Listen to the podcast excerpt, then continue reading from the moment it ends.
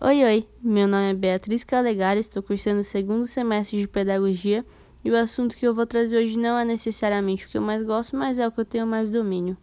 O rugby é um esporte que surgiu na Inglaterra por um grupo de padres que não gostavam de jogar futebol. Quando o esporte surgiu, a bola era feita da bexiga ou dos rins dos porcos.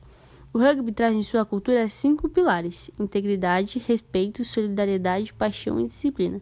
E por ter sido criado em um lugar que tem uma cultura muito forte, que é a Inglaterra, e por padres que naquela época eram muito organizados por conta da igreja, a cultura do rugby é muito sólida, independente da região que estejam jogando.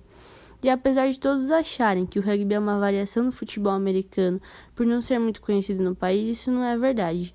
O rugby surgiu pouco tempo depois do futebol, e assim como o futebol americano, vários outros esportes são variações do rugby. E esse foi o meu podcast.